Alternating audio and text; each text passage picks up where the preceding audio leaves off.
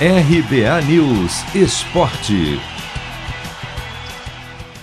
Técnico Crespo deve ter problemas para armar o São Paulo que pega o Racing nesta terça pelas oitavas de final da Libertadores. Ao que tudo indica, três jogadores para lá de importantes serão vetados pelo departamento médico.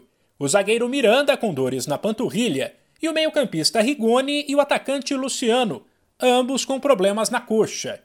Nenhum dos três participou do trabalho de campo na véspera da partida.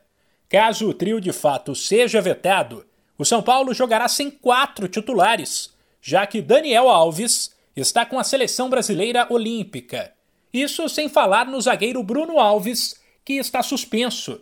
Assim, um possível tricolor tem Thiago Volpe, Diego Costa, Arboleda e Léo, Igor Vinícius, Luan Lisiero, Benítez e Reinaldo. Rojas ou Gabriel Sara e Éder.